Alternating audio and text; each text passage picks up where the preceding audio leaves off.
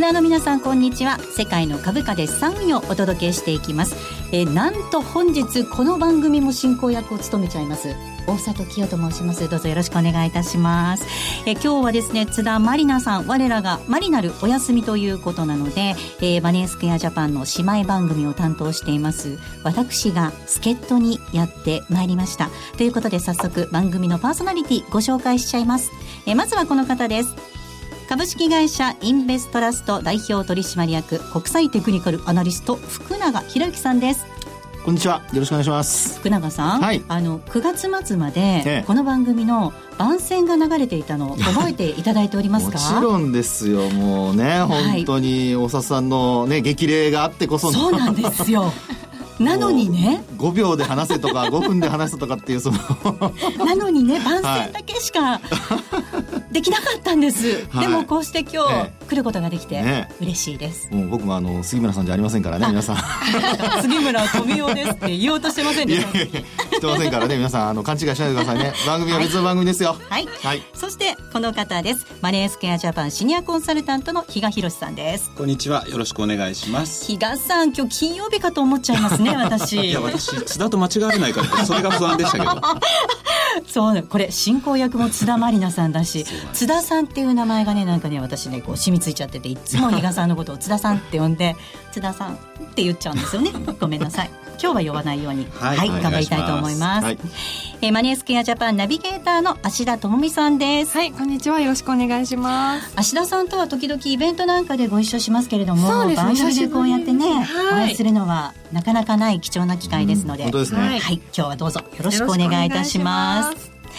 さあこの番組は足元のマーケット展望投資戦略の解説。そして日経平均など世界を代表する株価指数のレバレッジ取引のコツとそしてツボも伝授伝授しちゃいます。盛りだくさんの投資情報番組です。株価指数 CFD に関する素朴な疑問のほかえ福永さんに聞いてみたい。マーケットに関する質問は番組で随時募集しています。比嘉さんや芦田さんにもぜひ送っていただければなと思います。ラジオ日経のホームページの番組一覧から、え世界の株価で資産運用のページを探していただいて、えページの右側にあります番組お問い合わせフォーム欄からご投稿いただきますようお願いいたします。えそれでは今日も番組最後までお付き合いください。世界の株価で資産運用。この番組は日経平均株価やニューヨークダウが取引できる株価指数 CFD のマネースクエアジャパンの提供でお送りします。世界の株価で資産運用。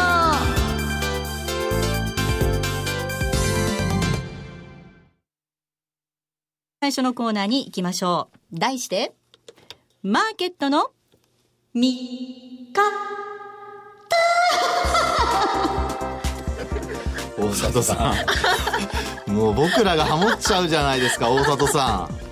これこれ今日の私一番のプレッシャーだったんです。だってねディレクターがセクシーにやれって言うんですよ。できるわけないじゃないですか。大人の魅力を発揮しろと。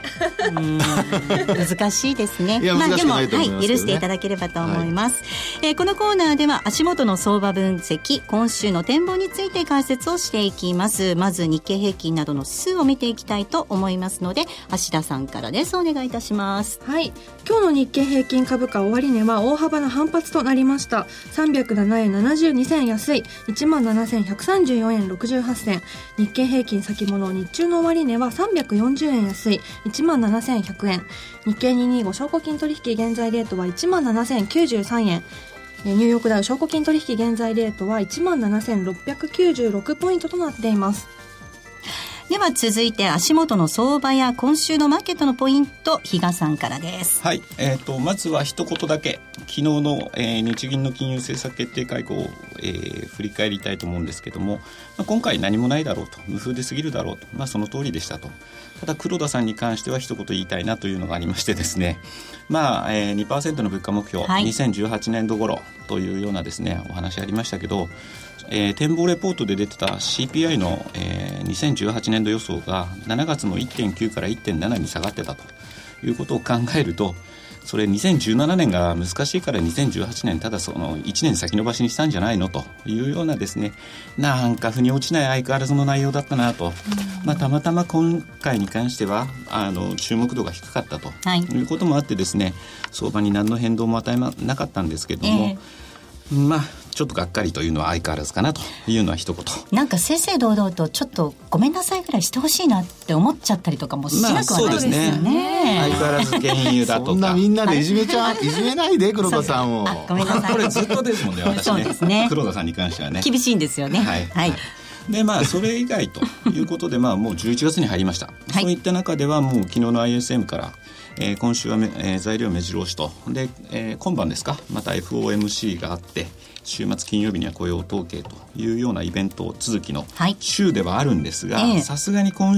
回ばかりはですねもしかしたら今日の FOMC 私あのレポートで、ええ。ー、っと当面のちょっとポイントになるのは FOMC の声明文と実は大統領選っていうのをレポートで月曜日に書いてたんですね。はいただなんかここまで来ると FOMC もある程度もう織り込まれてきたかなというようなところあるんで、まあ、声明文にですね12月の利上げを示唆する文言云々がなくても多少そこはもうスルーされちゃうのかなという気がしてますし、いつもだったらまあ注目度の高い雇用統計もですねまあ次回12月14日にもう一回 FOMC やりますけれどもその前に雇用統計の発表がありますんでまあそんなにですねぶれなければまあ、仮に下にぶれたとしてもですね、え今のあのアメリカの雇用って完全雇用に近いって言われてるんで、はい、まあ、そういった意味でもですねまたいいとこ取り解釈でスルーされちゃうのかなと。多少悪い数字出たとしてもみたいなところが。瞬間的に終わってそれまでかなと。で結局市場の目っていうのはどうしても大統領選に行っちゃうんだろうなという気がしてならないんですね。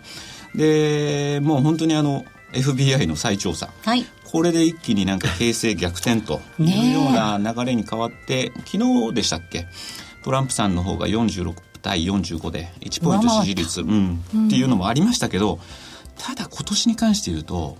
世論調査って信じていいのっていうちょっと不安もあるわけですよ。あそうですね。前例がありますものね。はい、ブレグジットの時がもういい例だったかと思うんですけど、はいえー、だからその信頼性が揺らいでしまって本当にこのまんまの結果になるのかどうなのかっていうところは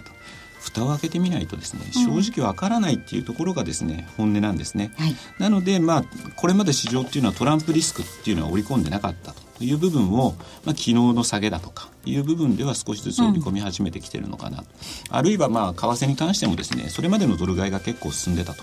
い。う部分の調整なのかなというような感じでは捉えてるんですけども、まあ、いずれにしてもですね、えー、この結果を見極めてじゃあどう動けばいいのかっていうのは次のコーナーでもお話ししようかと思ってるんですが、はい、あともう一つここでちょっとお伝えしておきたいのが、はい、実はこの大統領選って11月8日、はい、現地時間で8日なんですよ。で、日本時間に直すと、11月の9日の朝9時に投票が締め切られて、そこから、いろいろと出口調査だとか。はい、で、うまく何もなければですね、まあ、早ければ午後過ぎにはですね、1時ぐらいには、もうどっちかが勝利宣言というような流れになっていく。まあ、クリントンさんだったらそのまま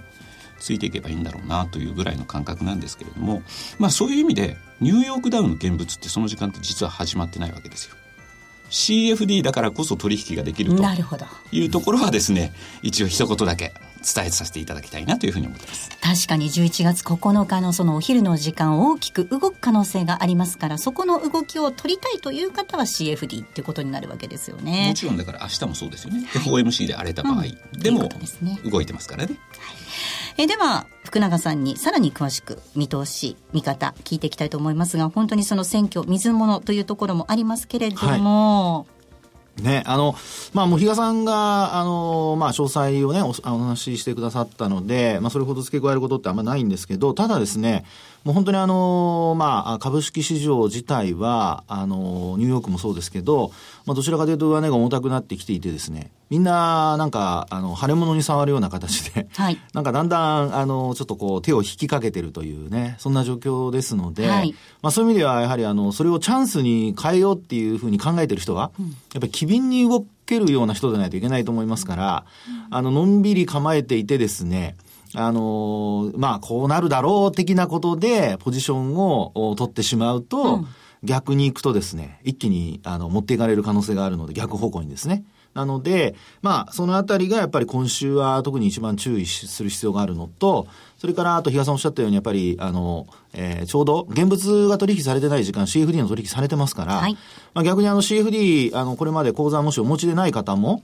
あの、今後のためにちょっと口座を作って、あの、価格を見るだけでもですね、すごく参考になると思いますから、まあぜひそういうふうなことを、まあ準備として、やっていただくといいのかなと思いますけどね。現物やってる方にも役に立ちますからね。はい、そうですよね。まあ、おっしゃるように本当に大所のその材料が来ますので、はい、あんまりね、決め打ちしないように機敏に動くということなんですが、はい、今週はそんな感じでですかね？そんな感じでざっくりまとめましたね。機敏にっていうことですかね。さんですとね、もう本当にね、細かくね、どんな戦略でとかって聞かれるんですけど、やっぱ大田さん大人の包容力ですかね。もうさっきの言い訳じゃないですけど、大人の。あの、大雑把、大雑把な性格がすいません、出ちゃったんですけど、どんな感じでいきましょうか？まあ本当そういう意味で、あの、さっきね、あの、大佐さんが言ってくれたようにですね、はい、やっぱ機敏に動くと。はい、それが。売買しないみたいなところもあるんですね。あと、あの、ポジションを持って持ちっぱなしにしないこと。まあ、それがやっぱり今週から来週にかけて、まあ、特にあの、比嘉さんおっしゃったように、大統領選挙が、結果が分かるまで、はい、僕はあの、大統領選挙の結果って、あの、ギリギリまでおそらく揉めると思いますんで、はい、あの、以前ゴアとブッシュがやった時のようにですね、えー、そうですね。うん、ですから、まあちょっと、えー、そのあたりはあまり決め打ちはしない方がいいかなと思います。はい。はい、えー、ここまでは、マーケットの見方のコーナーでした。えー、それでは、続いてのコーナーに行きましょう。福永博之のチャートリーディン。グなぜか なぜかこんな感じになってしまいましたね。はい。あの、このコーナー、い。つもはマリナルさんの1週間のトレード結果を発表しまして、はい、あの、皆さんにあだこうだ、あだこうだ叱られて、時には褒められ、ですね。たまに。褒められ、というコーナーかと思うんですが、はい、まあ、いろいろこう、範囲を考えてみると、まだまだちょっともう少し、こう、チャートがね、うまく活用できていないのかな、なんていうところもあったりとかするわけなんですよね。そうですね。であのそこでテクニカルマスター福永さんの頭の中をちょっと覗いてみましょうということで、はい、えー、仕込みのタイミングですとかそれから利確のポイントをチャートからどう見ていくのか、うん、このコーナーでは、えー、レクチャーをいただきたいなと思っております。実際に、はい、あのリスナーの皆さんからも福永さんのチャート分析とても好評でありがとうございます。もっと聞きたいっていう要望も多いんですよ。例えば、はい、福永さんのテクニカルから見た分析が気に入っています。株はテクニカルではないという人もいます。どっちの方が自分に合っているのか マリナルと同様にマイナスになりながら確認中です。とか福永さんのテクニカル分析はとても実践的で大変参考になります。今後ともお願いします。福永さんのテクニカル分析参考になります。指し値をしておけば人間の欲に負けずに勝てるのではないかと放送を聞いて思いました。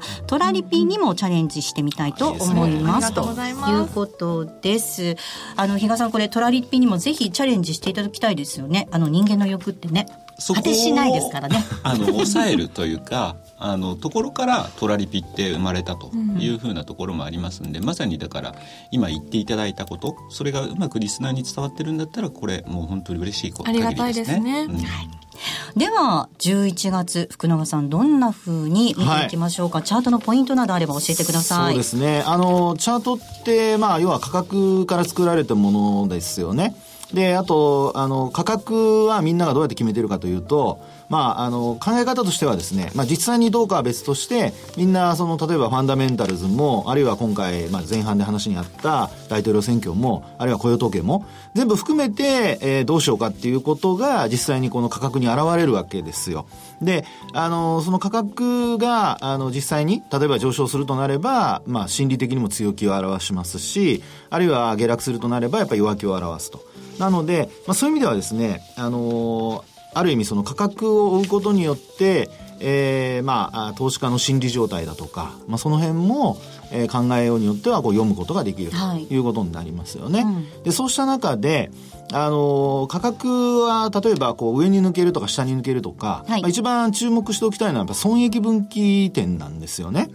ここを抜けたら投資家のその損益分岐点で、まあ、あの、要は買ってる人が、あの、利益が、えー、倍増するとか、あるいは売ってる人がここは抜けると、えー、損失が倍増するとかですね。これ買ってる人と売ってる人っていうのはもう本当にあの真逆だと考えないといけないので、まあ、基本的には、あの、両者の立場を投資家っていうのは考えて、それで、まあ、行動する方が僕はいいと思ってるんですね。ですから、あの、買い目線でだけ見るとか、あるいは売り目線だけで見るっていうことになると、あの、どうしてもさっきの欲望がですね、はい、ええー、まあ、特にあの女性はほら、美しくなりたいっていう欲望が強いじゃないですか。儲けたいっていうのもね、強いですよ。お医者さんはね。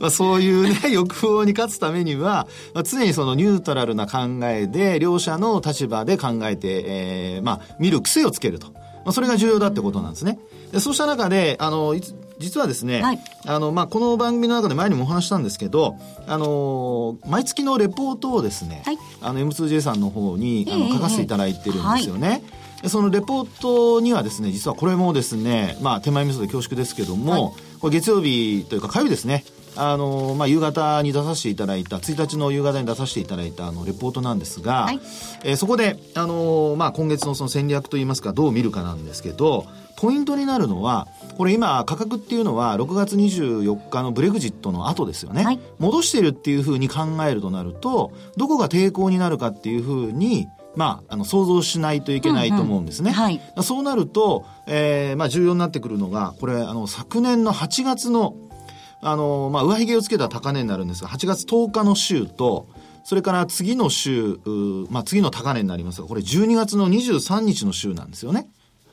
で、その、まあ、それぞれの高値、髭なんですけど、これは、あの、実際に売買が行われているので、髭を取ってるんですが、あの、そこで見るとですね、これ延長線でずっと見ていくとですよ、ちょうど、まあ、先週末まではその戦場にあったんですけど、今週に変わってから、はい。これまさにですね、そこをちゃんと、ちゃんとって変ですけど、押し返されてるっていう、そんな状況になってるんですね。うん、ですので、えー、ここのですね、えー、まあ、こういったこのトレンドライン、本当シンプルなんですけど、こういったトレンドライン上を維持できるかどうかっていうのが、まあ、基本ポイントになってくると。ですから今月はですね、えー、このラインを上回って、えー、今週あるいは来週のその大統領選挙を、まあ、受けてですよ。はい、その後に、えー、上昇反発できるかどうか。これが年末にかけての、まあ、株価上昇の多分、えー、分岐点になるんじゃないか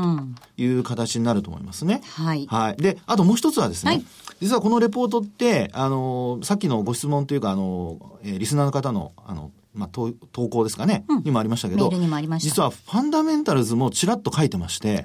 で僕はあのすごく気になってるのでですね、それも書いてたんですけど、はい、実はその昨日の、その昨日ですかね、あの夜のレポートで、PR が、日経平均の PR が15倍台を超えるような水準まで達したときには、これ一番後半のところに書いてるんですけど、あの、急落することも考えられるんで、これあの、冷やしで、あの、今、週足でお話をしてるんですけど、日足でちゃんと売りタイミング、買いタイミングを見なきゃダメですよって話をしてるんですよ。で、今回やっぱり日足で、あの、日中からズドンと落ちてですね、もうタイミング的には下方向に向かってきてるっていう状況になってますので、えー、もう一回ちょっとおさらいといいますとまとめになりますけど、全体を見るときにはちょっと長めのチャートでまず全体感を捉えて、で、そこで次に売買タイミングを見るときには日足のトレンドなんかも見ると。いうふうにして見ていただくといいのかなというふうに思いますね。はい。福永さんのレポートは M2J に構造を解説した人が見られる、はい、ということですので。マスに関してはですね、はい、ホームページの方でも。そうですね。ご覧いただけ確認いただけるようになってます。ぜひご覧いただきまして。比嘉さん、でもあの、価格って本当いろんなことを教えてくれるので、ファンダメンタルズを踏まえつつ、価格のチェックって本当忘れちゃいけないですね。そうですね。それ非常に大事になってきますし、あとですね、やっぱりチャートと向き合うって、事前にこうなるんじゃないかっていうのを予測できるっていうのはあると思うんですね。うんはい、まあそういう意味で、えー、ちょっと私は今日エンベロープっていうのを持ってきてるんですけれども、はい、まあ大統領選で例えばトランプリスクがあるという話をさっきからしてますけれども、じゃあそうなったら落ちるのと。落ちたらどこまで行くのっていうのを事前に知ってる知ってないっていうのは一つまた鍵になってくるのかなと。で、ニューヨークダウの場合が18日移動平均線の、まあ、えー、マイナス3%。マイナス6%とい。うところでですね、はい、多分ホームページの方今もうチャート上がってるかと思うんですけれども過去ブレグジットのとこも大体そういうとこところで止まってるんですよ。えーはい、でなおかつ日経平均の場合が25のマイナス5%とマイナス10%なんですけれどもこれもまあブレグジットの時にはほぼほぼそこら辺で止まったかなというところではあるんですがあのただ一方で最近日経平均って日銀がいろいろと介入してくれるじゃないですか。はい。で、まあそういう意味では、9月には11回で8063億円。はい10月は4回、2828億円だったんですけど、下がってきたところでは当然日銀の ETF 買いっていうのも出てくる可能性があるというふうに思ってますんで、そういう意味では事前にじゃあこの、今例えば、えー日経の25のマイナス5%っていくらなのって、今この数字と、またその当日の数字って変わるわけで、あえてだから具体的な数字言いませんけど、そこは皆さんできっちりと事前に確認しておく。はい。そうすることで、相場が、じゃあ仮に下がりました。うわ、どうしよう。じゃなくて、でもこの辺で止まるのかどうなのかっていう、そういう一つ、事前に構えておけるっていう部分は、やっぱり相場と向き合う上で非常に大事になってくるかなというふうに思いますので、まあ、こういうのも参考にしていただければなということでご紹介をさせていただきました。はい。えー福永さんの、えーチャートの資料、そして今お話にあった比嘉さんのエンベロップの資料は番組のホームページの方にアップされておりますので、ぜひそちらの方をご覧いただければと思います。ここまでは福永博之のチャートリーディングのコーナーでした。M2J インフォメーション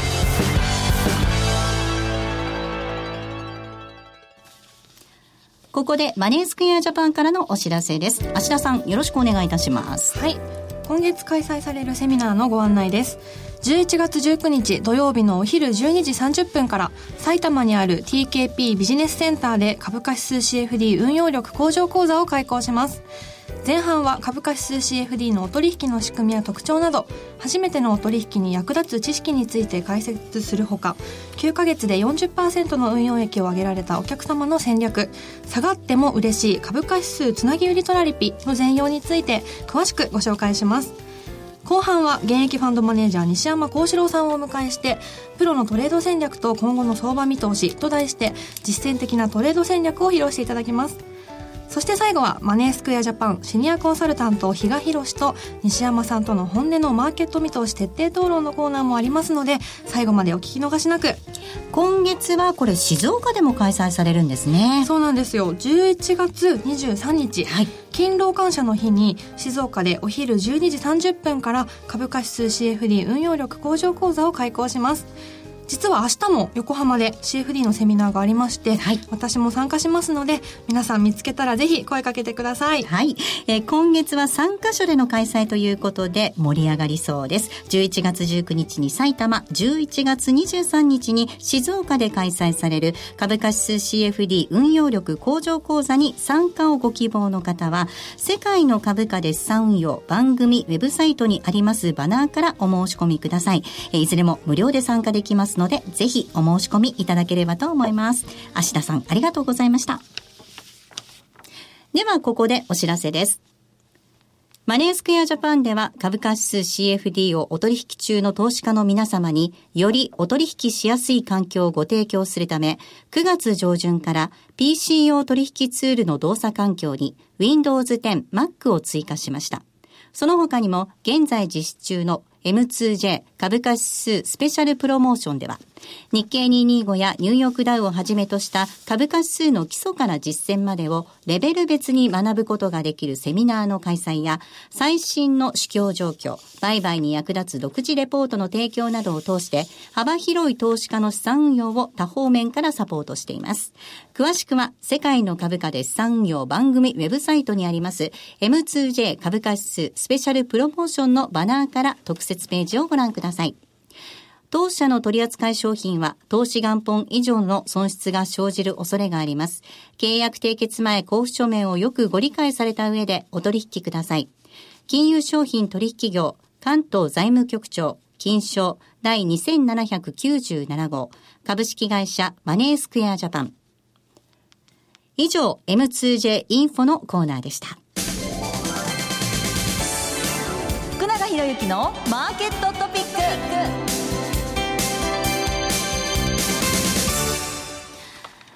さあ、ここからは福永博之のマーケットトピックのコーナーです。私が浮かれていろいろ皆さんにお話をしていたら、このコーナーの時間があまりなくなってしまったんですが、福永さん、はいオーストラリアに行ってらっしゃったそうですよね。そうですね。あの、実は、あの、先週、その、えーっと、水曜日に帰って、あ、火曜日に帰ってきたんですね。そうですね。はい。はいで、あの、実際にですね、オーストラリア、シドニーにちょっと行ってきまして、まあ、ええそこでは、あの、えー国際テクニカルアナリストの大会というのがありまして、で、まあ、いろいろ、あの、まあ、著名な、その、お海外のスピーカーが、まあ、日本からももちろんスピーカー出たんですけど、私じゃないですよ。あの、別の人が出たんですけど。福永さんだと思います違います。英語で話さないといけないね。副会長じゃないですか。いや、理事長。あ理事長。副理事長。間違え会ちゃって。間違えちゃなんか悪いことしてそうだね。う。ね。ねね。いや、そこでですね、あの、ちょっと皆さんに、このリスナーの皆さんに、ここだけで、まあ役に立つお話をちょっとだけお話したいなと。で、何かと言いますと、一つはですね、あの、リスク管理の、リスクマネジメントのお話なんですね。はいで、どういうことかというと、よくあの、私も質問を受けるのが、あの、まあ、例えば何パーセントだったらロスカット、あの、基準になりますかとか、いうことを言われるんですけど、これはあの、少ない方がいいに決まってはいるんですが、結構ですね、5%とか10%とかって言われる方いるん、いらっしゃるんですよ。で、実際にあの、かそこでも話が出ましてですね、例えばあの、えー5ドルですけど、まあ5万5ドル持ってたとしたら、えー、10%のロスで一体何回取引ができるのか。あるいは、あの、2%の損だったら、一体ゼロになるまで何回取引ができるのか。じゃあ、その二つで考えたときにどれぐらい差があるのか。まあ、差があるかっていうのは、あの、2%と10%ですから5倍の差があるっていうのはわかるとは思うんですけど、大体どのぐらいできると思います？どれぐらいなんだろう？芦田さんどうですか？回数芦田さんに振っちゃったり回数、とかして。はい。えー、5回。いや、そんな。いや、時間がないんで、次行きますよ。正確に似てる。正確に似てる。はい。本当ね、あのね、10%だと、なんとね、23回しかできないんですよ。5万ドルも、5万5ドル持ってて。で、あの2%だと115回までできるんですね。で、こうやって考えると、そのロスカットはいかにですね、重要なのか。はい。ですから、パーセントなんですけど、あの、いかにですね、小さくロスカットすることが重要かっていうのが一つ。それからあとですね、もう一つは、あの、まあ、リタイアした人、はい年金とかで ETF 買ってる方とかいらっしゃるじゃないですか。ええはいえそういう人の運用で、えーただ持つだけなのと、途中売買タイミングを加えて、あの、売買するのと、どっちがパフォーマンスが高いか。そんなのもやってましてですね。で、実際には、あの、売買タイミングが、あの、を加えて、えー何回か売り買いをした方が、えー特にですね、あの、パ、えーパフォーマンスで言うと、大幅に変わるんですよね。まあ、こういうのも実際にあのデータを見せて、今ここにはですね、皆さんに見せられるものがあるんですが、はい皆さんにというのは、あの、ごめんなさい、リスナーの皆さんじゃなくて。あこのスタジオの中にいる皆さんにねこれね、著作権があるんでね、あちょっと出せないんですけどか、ですけども、実際にそのパフォーマンスで見ると、えー、まあ倍以上になったりだとかね、で。長期運用ではあるんですが、その売買タイミングを付け加えることによって、えー加味することによって、それだけパフォーマンスが変わるんですよっていうのを、まあ、頭の中で分かっていても、実際にグラフとかで見せてもらうとですね、あ、そんなに違うんだっていうのが分かって、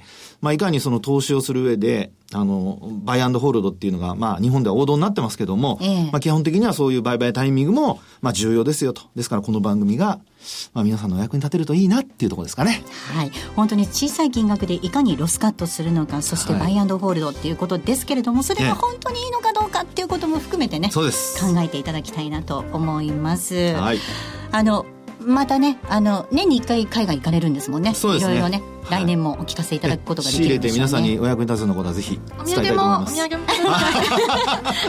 お土産ね。はい。そうですね。楽しみにしてます。ということで、ここまでは福永博之のマーケットトピックお送りしました。さあ、あっという間にお別れのお時間です。今日ここまでのお相手は、福永博之と、マネースクエアジャパン比嘉宏とマネースクエアジャパン、芦田智美のそして大里清でお送りしました。来週はマニナルさん帰ってきます。それでは、また来週待ってるぞさようなら世界の株価です参与この番組は日経平均株価やニューヨークダウが取引できる株価指数 CFD のマネースケアジャパンの提供でお送りしました。